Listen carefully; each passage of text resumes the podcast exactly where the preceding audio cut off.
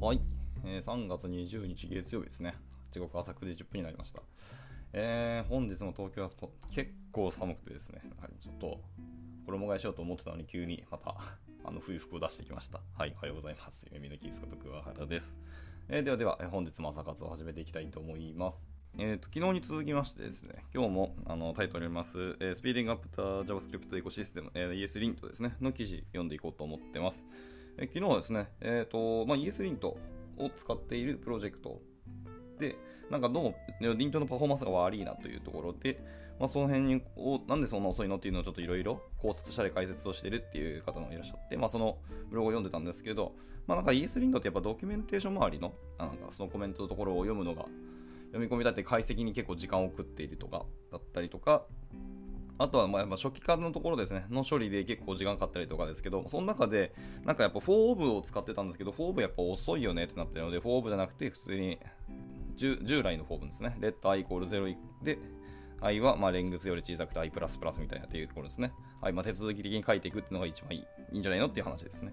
なんか内部的にはですね、その getPass ってメソッドを使ってて、その getPass メソッドの中のえー、Create for of、えー、Iteration Helper っていうメソッドがあのビルド後に結構出力されるらしいんですけど、その出力された結果のメソッドが結構重いと。で、それに必要なくないっていうところで、えっ、ー、と、for of を使ってやってみたんですけど、そうする方があの全然早いというところですね。はい、実になんか400ミリ秒まで抑え込められたと。だけど、for of じゃなくて、従来のその4のレッド i イコール0の手続き的に書いた方がさらに200ミリ秒速くなっただろうということで、こっちの方が良くないかっていうところですね。で、まあ、それについて一応、本体の方にもちゃんとプロリコを出したということですね。これすごいですね、と思いました。であとは、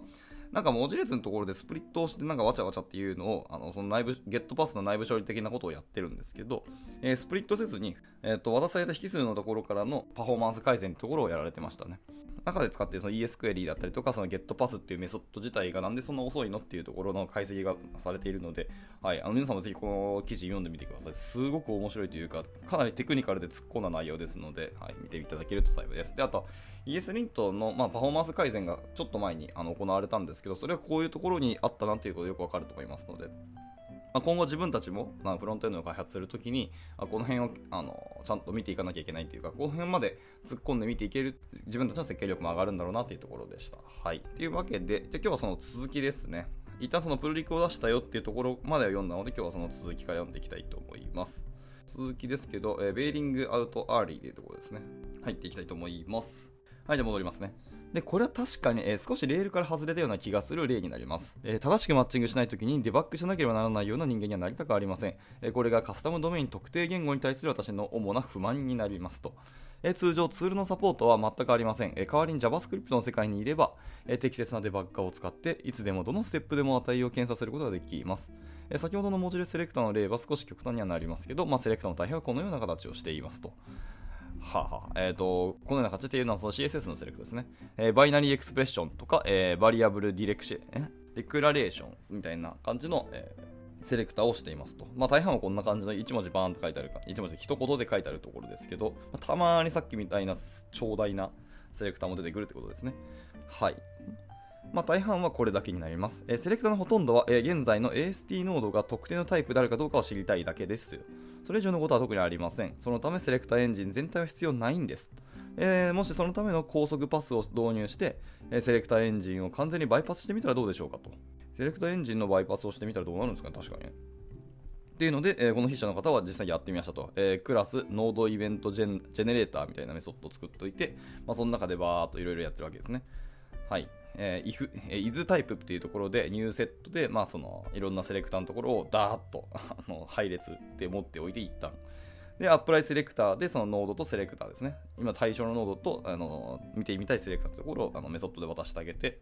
で、それをマッチするかどうかっていうのはその中でやってるやつですね。あの ES リントの、えー、多分これ独自メソッドですね、確か。で ES クエリーのメソッドの中に matches っていうのがあるので、それを使ってみてやるとどうでしょうっていうので、まあ、いわゆるバイパスをしてみたらどうやって、どうなるんでしょうかっていうのを見てみたんですけど、えー、セレクターエンジンというのはすでに shortcut circuit をしているので、えー、文字列化されたセレクターが普通の JavaScript, 関数として、えー、セレクターとどう違うのかというのに興味を受けました。え直感的に単純な JavaScript の条件として書かれたセレクターの方が、まあ、エンジンに最適化するのが簡単だなというふうに思いましたよと。はい、ここは単純に思っただけなんですけど、で、えー、実際じゃあどれぐらいパフォーマンスがあったのかっていうところがまあ次に続くっぽいですね。えー、続きまして、セレクタの最高ですね。Rethinking Selectors って書いてますね。えー、セレクタエンジンっていうのは、ブラウザーの CSS のように言語の壁を越えてトラバーサルコマンドっていうのを渡す必要がある場合に非常に便利になりますと。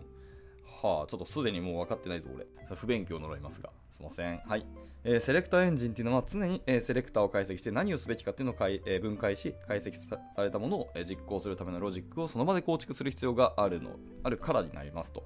セレクトエンジンは常にセレクターを解析して何をすべきか分解して、はい、セレクえ、解析されたものを実行するためのロジックをその場で構築する必要があります。えー、あ、そうなんや。ロジック自体もその場で構築してるんですね。でしかし、え、ES リンド内部では、え、言語の壁を越えることはありません。私たちは JavaScript の世界にとどまっているのです。え、ですから、え、クエリ命令をセレクターに変換し、え、それを再び実行できるように解析することによってパフォーマンス的に何か得られるわけではありません。そりゃそうだよね。でむしろセレクターの解析と実行に、えー、リンティング時間全体の約25%を費やしています。あ、そんなことやってるんですね。はあはあ、で、新しいアプリッチがやっぱり必要だったよということでした。で、私はちょっとひらめきましたと。えセレクターとは概念的な記述であり、その記述が持つ基準に基づいて、え要素を検索するようなものです。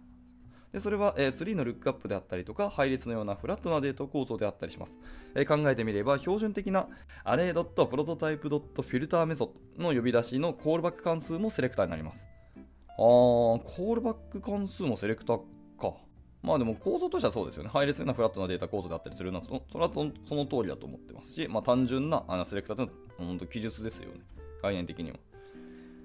で、えっと、アイテム、まあ、過去アレですね。配列のコレクションから値を選択して、え、気になる値だけをピックアップしていることになります。はい。で、えっ、ー、と、ES クエリですね。やっているメソッド、あの ES クエリというメソッドですけど、まあ、そこでやっていることは、これと全く同じことをやっています。えー、たくさんのオブジェクト、まあ、AST ノードの中から、まあ、ある条件に合致するものを選んでいるわけですと。これがセレクターになります。では、えセレクターの解析ロジックを避けて、代わりに普通の JavaScript の関数を使ってみたらどうでしょうかというころですね。ESQL とか ESLint の中でやっているごちゃごちゃっていう AST ノードでやるんではなくて、単純にも JavaScript の中だけでやってしまうとどうなんでしょうかというところで、えこの筆者の方は、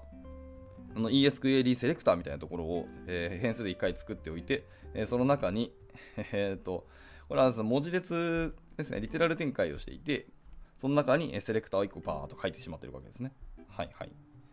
いくつかのセレクター書いておいて、それをファンクションにかけていくんですね。あの JS セレクターっていう関数を作っておいて、その中に、えー、とノードを渡してあげるわけですね。で、そのノードにかけてあげる感じです。今言ったその ESQL セレクターっていう変数に入れたものと、そのノードのタイプっていうところをずっと突合し合わせていて、それどうなのっていうのを見てみたいと。はい。もうものすごく手続き的ではありますし、まあ、直感的ですね。見ればわかるみたいなメソッドになってますけど、まあまあわかりやすいですね。まあ綺麗かどうかっていうのは別として、はいまあ、単純にここからタイプをバーっととにかく引っ張っていって突合していくとどうなるかっていうことをやってるわけですね。いやこれはまあドシンプルでありますけど、すごく分かりやすいですし、まあ、要はセレクターって何やってるかっていうと、要はオブジェクトの中から対象なものをピックアップしてるっていうだけに過ぎないということですね。で、その条件とかもこちらで渡してあげて、えやったらいいと。なので、それは別に AST のノードの中でやるわけではなくて、単純に JavaScript だけでやってしまえば早いんじゃないのっていうのをこの方はやられていると。はい、愚直にやったってところですね。で、まあ、戻してみました。では、実際この作った関数っていうのを試してみましょうと。はい、ちょっと僕の音読だと分かりづらいので、皆さんの方で直接ソースコードを見ていただくといいと思います。でこの2つのアプローチの時間差を測定するためにいくつかのベンチマークをかけました。少しして、えデータが画面に飛び込んできましたよというところで、えー、 What は esquery で、えっ、と esquery と esquery optimize ですね。であとはプレイン JavaScript Function というところですね。で、やってみました。で、えっ、と、foo.subs、えー、 substring ですね。はい。なんかオブジェクト、文字列 .substring なので、まあ、文字列の中からいくつかの文字数を取ってくるんですけど、今回は、えー、1.2ってない、え、1カンマ2になっているので、あれですね、インデックス1のところから2文字取ってこいよっていうことをやってますと。で、えーと、単位としては、えー、ops スラッシュ sec でやってるってことですね。で、やってみましたと。で、そうすると、まあ、そのそれぞれの結果ですね、ESQuery と ESQuery Optimize と、えー、Plain JavaScript Function での実行結果を見てみますと、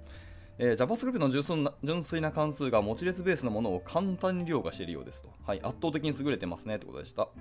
えー、ES クエリを高速化するためにこれだけ時間をかけても JavaScript のバリアントには到底及びません。え、セレクターが一致せずエンジンが早めに救済するようなケースでは、え、プレーンな関数よりも30倍も遅かったのですと。でこの小さな実験によってセレクターエンジンにかなり時間を費やしているという私の仮説が裏付けられましたと。はいまあ、実にですね、その時間ですけど、オプスバーセックですけども、えー、ES クエリだと、だいたい42点、まあ、42万ぐらいですね。で、えっ、ー、と、これはミリ秒じゃあ、セックですよね。で、オプスドットだから、えー、1秒あたりに何回オプスなので実行できるかというので42万だったんですけど、ES クエリオプティマイズの方だと、303万まで上がりますと。すごいパフォーマンス改善しますね。この時点で、えー、まあ、10倍とは言わないですけど、8倍ぐらい上がってるんですけど、そこからさらに、えー、プレイの JavaScript にしてみますと、えー、6696万までいくと。はい。なんか実に30倍近くいってるということ、そういうことですね。はい。あのパフォーマンスが改善したということですね。いや、これはすごいですね。ここについても実はプルリク出したのかどうかちょっと気になりますけど、まあ、ちょっと続き読んでいきましょうか。えー、続いて、サードパーティーの、えー、プラグインやプリセットが与える影響についてところを見ていきたいと思います。はい。ES リンクのセットアップからプロファイルを見てみますと、より多くの最適化の余地がありますが、私は正しい最適化に時間を費やしているのかってちょっと疑問を思うようになりましたと。まあ、単純に今までの結果でいくと、いろいろパフォーマンス改善しているのは分かったし、何がも原因だったとか、何が遅くなっているのかっていうところは、まあ、証明をとりあえず裏付けはできましたけど、果たしてじゃあこれが正しい最適化なのかっていうところにちょっと疑問を持ちましたと。で、これまで ES リント自身のリンティングセットアップで見てきたような問題っていうのは、他の linting セットアップでも発生したんでしょうか ES リントの重要と、えー、強みの一つっていうのは、えー、そのサードパーティーの lint ルールを柔軟にサポートすることになりますと。まあ確かにそうですよね。これが除かれると、それはそれで、本来 ES リントを使う理由がちょっと薄れていっちゃうので、それは本末転倒ということですよね。はい。で、振り返ってみると、私が、えー、携わったプロジェクトの多くには、いくつかのカスタムえー、 lint ルールっていうのがありまして、えー、さらに2から5個の、えー、ES リントプラグインだったりとか、プリセットがインストールされていました。しかし、もっと重要なのは、えー、パーサーを完全に入れ替えたことです。NPM のダウンロード統計を見ますと、ES リントの組み込みパーサーを置き換える傾向があるということが分かりますと。でまあ、パッケージで見ますと、まあ、ES リントと NPM のダウンロードですね。ウィークリーのダウンロードって見ると、まあ、大体、えー、31,718ダウンロードが行われているというころですね。あ、すみません。これドットで表示されてるから3万とかじゃなくて、もっともっとでかいですね、これ。3171万ですね。いや、全然でかかったですね。すごい。ES にとって毎週3000万とかダウンロードされるんですかへえ。で、続いて、えー、タイプスクリプト ES リントパーサーですね。はい。アットタイプスクリプト -ES リントスラッシュパーサーですけどね、正式には。はい、こちらの方の、えーと、ウィークリーのダウンロードを見ますと、えー、2319万ドと言ってますね。はあ。で、えー、続いて、アットバベルスラッシュ ESLint ハイフン parser ですね。はい、バベルの方のパーサーを見ると、えー、こちら605万ですね。まあ、どれもこれもでも結局すごいダウンロード数を週間で稼いでますね。いやさすが ES リントって感じですけど。はい、まあちょっとそのパーサーを見ていきましたが、えー、この数字を信じるのであれば、えー、ES リントの全ユーザーのうち、えー、ビルトインパーサーを使用しているのは実は8%ということになりますということですね。はい、また、えー、タイプスクリプトが、え、ES リントの全ユーザーの73%を占め、え、いかにいびきたすな存在になっているかっていうのを示しています。え、で、バベルパーサのユーザーがタイプスクリプトにも使っているかどうかというデータはちょっとありませんと。私の推測ではそのようなユーザーは一部で、え、タイプスクリプトユーザーの総数は実際にはもっと多いんじゃないかなというふうに思ったりしていますと。まあそうでしょうね。まあ普通に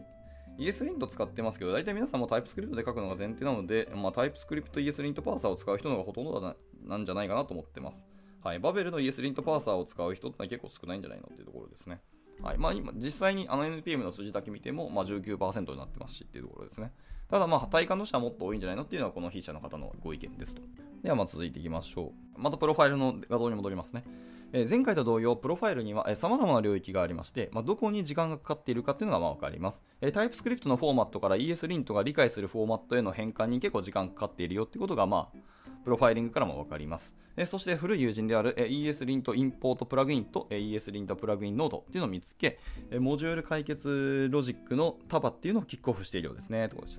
た。しかし、ここで興味深いのは、え、セレクターエンジンのオーバーヘッドが表示されないことになります。まあ、 applySelector 関数が呼び出される例はありますけど、全体から見ればほとんど時間を使ってないと。 applySelector はほとんど時間使ってないんですね。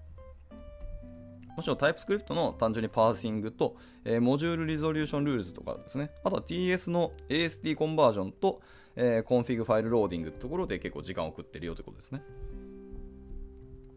はい。で、えっと、サードパーティーのプラグインで、え常にポップアップして実行にかなりの時間を要するのは、え ESLint プラグインインポートと ESLint プラグインノードの2つがあるようです。えこれらのプラグインがアクティブになると、えプロファイリングデータにそれぞれが、えまあ、如実に現れてきますと。で、この2つの、えプラグインっていうのは多くのモジュールを解決しようとするため、ファイルシステムトラフィックが大きくなってしまいますが、その結果をキャッシュすることがありませんと。はあはあはあはあ。この点についてはシリーズの第2回で詳しく説明しますので、これ以上詳しく説明することはありませんと。はい。えっ、と、ちょっと先の話になりますけど、この記事読み終わったら、えっ、と、これシリーズ3回に分かってる、分かれてるんですけど、ちょっとシリーズ3から読み始めてしまったので、逆流してしまいますけど、あの、次回以降はシリーズ2を読んでいこうと思います。はい。で、でまあ、そこで語られてますよということでした。では続いて、えっ、と、すべての AST ノードっていうのを変換しましょうという、えセクションに入ります。えーまずは冒頭で行われる TypeScript の変換から始めます。私たちのツールは私たちが提供したコードを解析して、えー abstract syntax tree、まあ、いわゆる AST ですね、と呼ばれる、えーデータ構造に変換をします。AST は私たちのすべてのツールが動作するためのビルディングブロックだと考えることができます。AST は次のような情報を提供します。えー例えば、えーここで変数を宣言して、このあた名前とこの値を持っていますとか、ここで if 文を宣言して、この条件でこのブロックをガードしてますよ、などなどっていうところが、まあ、EST のところで書かれています。一応、ソースコードですね。この記事内のソースコードでは、まあ、JS に変換された、まあ、AST っていうのがあの示されています。まあ、単純にオブジェクトですね。になってますけど、まあ、こんな感じになりますよっていうのがあの示されてますと。ちょっと音読すると分かりづらいので、まあ、やっぱり皆さんの方で見ていただくといいと思います。はい、私たちのツールがどのようにコードを解析するかは AST Explorer のページで確認することもできますと。このページを訪れて様々なコードスニペットで遊んでみることを強くお勧めします。私たちのツールの AST フォーマットがどれほど似ているか、あるいはしばしば異なっているかというのをよく理解することができます。これ確かに面白いですよね。実際僕もたまにしかやったことないですけど、ね、久しぶりにちょっとこれ使ってみようと思います。AST Explorer のページですね。これなんか、なんですか JavaScript だけを今までずっと書いてきたんですけど、その中身的なところとか変換するとき、構文器を作るんですけど、抽象構文器を。こんな感じなんだねっていうのを見てみると、割と面白いですよ。あのいろんなものが見えてきたりするし、あの中身を実際に覗いている感じがするので、この辺の視点とか観点を持ってあのコード書くというのはなかなかちょっと面白いなと思ってますので、あの参考に見てみてください。はい、戻ります。でしかしですね、ESLint の場合、これにはちょっと問題があるようです。私たちはその選んだパーサーに関係なくルールが、えー機能するようにしたいんですよと。そうね。で、ノーコンソールルールっていうのを有効にするとき、す、え、べ、てのパーサーで動作するようにしたいのであって、各ルールをパーサーごとに書き換える必要というのはもちろんありません。で、本質的に必要なのは、私たち全員が合意できる共有 AST フォーマットになりますと。でそして、これこそが ESLint が行うことになります。ESLint はすべての AST ノードが、えー ES3 ですね、の使用に合致することを期待しています。まあ、ES3 の、えーと使用というのは、各 ST ノードがどのように見えるべきかを規定したものになりますと。で、この仕様はかなり古くからあるもので、えー多くの JavaScript ツールにはこの仕様から始まっていますと。えーバベルもそれをベースにしていますが、その後いくつかの、まあ、逸脱逸脱がまあ文章化されていますということでした。はい、でしかし、そこにタイプスクリプトを使うときの問題の革新というのも実は含まれていますと。タイプスクリプトの ASD フォーマットは型そのものを表すノードも考慮する必要があるため、非常に異なっていますと。また、タイプスクリプト自身が使いやすいように、内部で異なる表現をしている構成要素というのもあります。えつまり、タイプスクリプトの AST ノードの一つ一つを ESLint がで、えー理解できる形式に変換する必要もありますと。あここがいわゆるオーバーヘッドですね。えーこの変換にはやっぱり時間がかかります。こえーこのプロファイルでは、え全体の時間の22%を実は示していますと。はあ、TS の AST ノードの理解をするための変換に22%使っている、5分の1を使ってるんですね。結構使いますね。でさらにそのファイル数とかコンポーネント数が増えれば増えるほど、それはあの比例して大きくなっていくので、これちょっとバカにならないですね。はい、で時間がかかる理由はそのトラバーサルだけではなくて変換のために新しいオブジェクトを割り当てているからですよと。はあ、で基本的にメモリー上には異なる AST 形式のコピーが2つあると。めっちゃメモリ食いますね。そんなことやってんだ。まあまあなんか当初の実装のままやってるからっていうのがあって、それ結構名残ってしまってるんでしょうね。はい。でもしかしてそのバベルのパーサーの方が早いんかなっていうのちょっと気になったので見てみましたと。えータイプスクリプト ESLint パーサーを、えーバベル ESLint パーサーと入れ替えてみたらどうなるでしょうかと見てみました。はい。で、グラフ見てみますと、えー、タイプスクリプト ESLint パーサーは、えーパースタイム2.1秒かかってますけど、えーバベル ESLint パーサープラス、えーバベルプリセットタイプスクリプトの2つのセットにしてみますと、まさかのパースタイム0.6秒ということで、全然早いですね。タイプスクリプト ESLint パーサーが実は遅いということがこれでわかるんですね。ってことは、はい、そうすることでかなりの時間を節約できるというのがやっぱ分かりました。興味深いことに、えーこの変更によって設定の労働時間も実はかなり短縮されましたと。えコンフィグロード時間の改善はおそらくバベルのパーサーがより少ないファイルに分散されたことに、えー起因するものでしょうと言っています。ああ、なるほどね。バベルってそんなことやったんですね。コンフィグファイル結構分割したんですね。はい。というところで、300ちょっとしかミリ秒は変わってないですけど、まあそれでもバカにならないですね。コンフィグだけを読むのにそんなにかかるんかっていうぐらいの差が出ますからね。 before はだって合計すると結局850ミリ秒コンフィグを読み込むだけに時間がかかってますからね。そう考えると結構バカにならんですよね。戻ります。えーと、バベルパーサーっていうのはこの記事を書いてる時点確かに今年の2月だった気がしますね、はい、明らかに、えー、高速になりますけど、えー、型を意識したリンチを、えー、リントをですねサポートしないってことに注意をしてください、まあ、単純に速いだけは速いけどあのタイプスクリプトみたいな型の方はあのサポートしないってことだけ注意ですね。これは TypeScript ES リントパーサーだけの機能になります。でこれは for in ループで繰り返しを処理する変数というのが実は配列ではなくてオブジェクトであるかどうかを検出できる、えー、No for in Array ルールのようなルールの可能性を開くものになります。というわけで、えー、TypeScript ES リントパーサーを使い続けた方が、まあ、実態としてはいいかもしれません。えもし ES リントが TypeScript の構文を理解でき、かつリントが少し速くなることを期待しているのであれば、バベルのパーサーに変更するのも良い選択肢ですと。であれば、えーまあ、TS 使うかどうかは結構パフォーマンスが結構あれですね、密接に関わってくるですけど、まあやっぱみんなタイプスクリプトを使うでしょうから、まあまあバベルの方に戻ることはないんだろうなと思いますね。はい。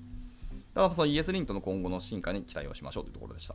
はい。では最後、えー、ボーナスラウンドになりますと。理想的なリンダーはじゃあどのようなものなのかというところが最後、えー、語られるそうですね。はい、えー、この頃 ES リントの将来についてパフォーマンスを最優先とする議論に遭遇しました。特にセッションという概念を導入することで現在のようにファイル単位ではなくて完全なプログラムのリンチを可能にすることについて素晴らしいアイデアが提示されていますと ES リントユーザーの少なくとも73%が TypeScript コードのリントに ES リントを使っていることを考えると AST の変換をより少なくするような緊密な統合っていうのはパフォーマンスに関して大きな意味を持つでしょうとまた、ラブストっていうのがあるんですね。はい。っていうのの移植についての話もあって、え現在のラブスト、ラブスト？ラストじゃなくて？本文見てみますと、ラブストっていうワードがですね、いや、ないぞ。ディープウェルが変わったことを言っている。ラブストみたいなことはないけど、多分ラストだと思うんですけど、で、there's also some character about the last. やっぱラストだな。はい。ラストって言ってますね。なんでラブストってなったんだえー、また、ラストの移植についての話もあって、現在のラストベースの JavaScript 用リンターがどの程度速いのかっていうのに興味をそそられましたと。はいはい。まあ、今いろんなツールとか CLI とかもそうですけど、ラストの置き換えが結構進んでますよね。まあ、これが ES リントでもやっぱり話が続いてきて、もうそっちが完全に入ってくるんであれば結構いい話だと思いますね。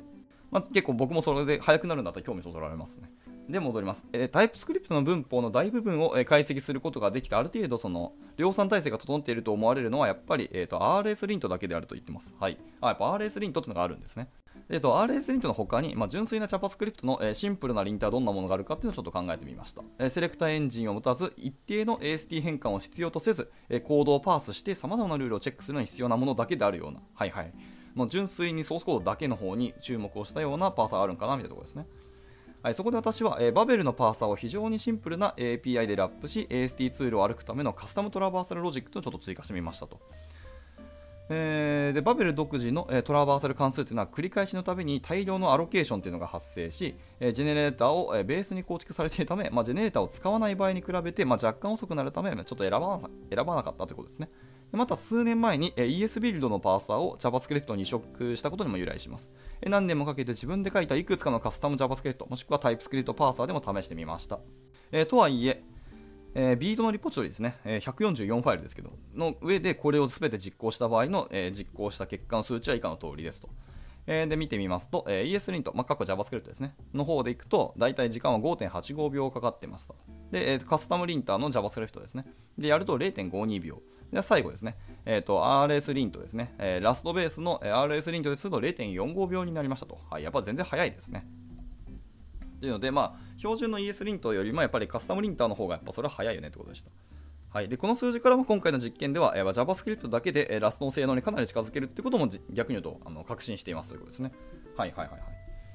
じゃあ最後結論を語って、えー、終わりにしたいと思います。コンクルージョンですね。はい、結論、えー、全体としてですね、ESLint プロジェクトっていうのは非常に明るい未来が実は待っています。まあ、逆に言うとその改善の余地はいくらでもあるということですね。はい、OSS プロジェクトの中では最も成功しているプロジェクトの一つであり、えー、十分な量の、まあ、資金を得る秘訣とも得られましたと。ES リントをよく、えー、より早くするためのいくつかの事柄を検討しましたけど、ここではカバーしきれませんでした。はい、もっともっとたくさんの領域を検討する必要もありますし、余地もありますよと。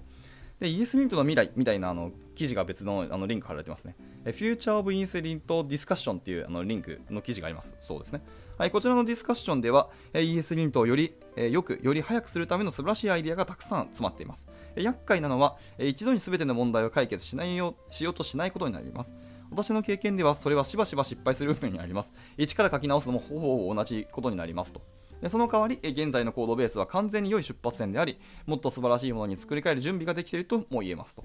で外部の人間から見ると、いくつかの重要な決断を迫られることがあります。例えば、文字列ベースのセレクターをサポートし続けることは、この時点で意味があるのかっていうのはちょっと疑問ですと。もしそうなのであれば、ESLint チームには ES クエリーのメンテナンスを引き受け、必要な愛を与える能力があるんでしょうかと。また NPM のダウンロード数を見ると ESLint ユーザーの73%が TypeScript ユーザーであることから、えー、TypeScript のネイティブサポートについてはどうでしょうかと。まあ、どうなるにせよ、えー、私は彼らのチームと彼らのビジョンを実行する能力に強い自信を持っています。ESLint の未来に期待をしていますというので、この記事は締められておりました。はい、いかがだったでしょうか。かなりあのテクニカルかつ技術的にも突っ込んだ記事であるめちゃくちゃ勉強になりましたね。あと、技術記事でこういう風に書くんだなっていう一つのあの素晴らしい、ベンチマークじゃないけど、いい例だと思っているので、はい、また皆様改めて読んでみてください。そして、あれですね、これを読んで興味ある人は ESLint の中身ですね、ソースコードを見てみてください。僕もちょっと軽く読んだことがあるんですけど、かなりあの設計の勉強になります。で、ESLint 自体は TypeScript で実は書かれてないんですよね、これは。もうやっぱり歴史が長くあって、JavaScript だけで書かれてるんですけど、まあ、JS ドックがすごく細かく書いてあったりとか、設計に関してかなり参考になるので、はい、あのコードリーディングでおすすめするライブラリとして僕は ESLint を上げてもいいなと思っているので、興味ある人はあの実際にソースコード自体も読んでみてください。はい、というところで、えー、今日の朝活は終了したいと思います。えー、次回はあの冒頭じゃないですね、途中で言った通りですけど、この記事自体があのタイトルにあるとスピードアップザ JavaScript エコシステムっていう記事なんですけど、これ、えっ、ー、と、パート3なんですよね。あのシリーズ3つにわたられていて、そのうちの3つ目からちょっと読んでしまったので、ちょっと逆流しますけど、明日は、えー、パート2、モジュールリゾリューションですね。はい、モジュール解決のところの、えー、記事を読んでいこうかなと思ってますので、まあ、興味ある人はまた見てください。まあ、同じようにあの結構突っ込んだ、すごくテクニカルな記事だと思われるので、はい。またこんな感じでゆるく読んでいこうと思います。では、えっと、今日はですね、レゲパンさんと、えー、プテラノードさんですね。はい、ご参加いただきありがとうございました。はい、明日もゆるく読んでいきますので、興味あれば参加してみてください。じゃあまた今日から月曜日ですね、1週間頑張っていけたらと思いますし、もう3月も終わるんですね。はい、ということで4月から、まあ、新入社員が入っている方もいると思いますので、しっかり3月、えー、締めに向かって頑張っていけたらなと思います。はい、じゃあ終了したいと思います。お疲れ様でした。And now, a short commercial break. 現在エンジニアの採用にお困りではありませんか？候補者とのマッチ率を高めたい、辞退率を下げたいという課題がある場合、ポッドキャストの活用がおすすめです。音声だからこそ伝えられる深い情報で、候補者の興味関心を高めることができます。株式会社ピトパでは、企業の採用広報に役立つ、ポッドキャスト作りをサポートしています。気になる方は、カタカナでピトパと検索し、X またはホームページのお問い合わせよりぜひご連絡ください。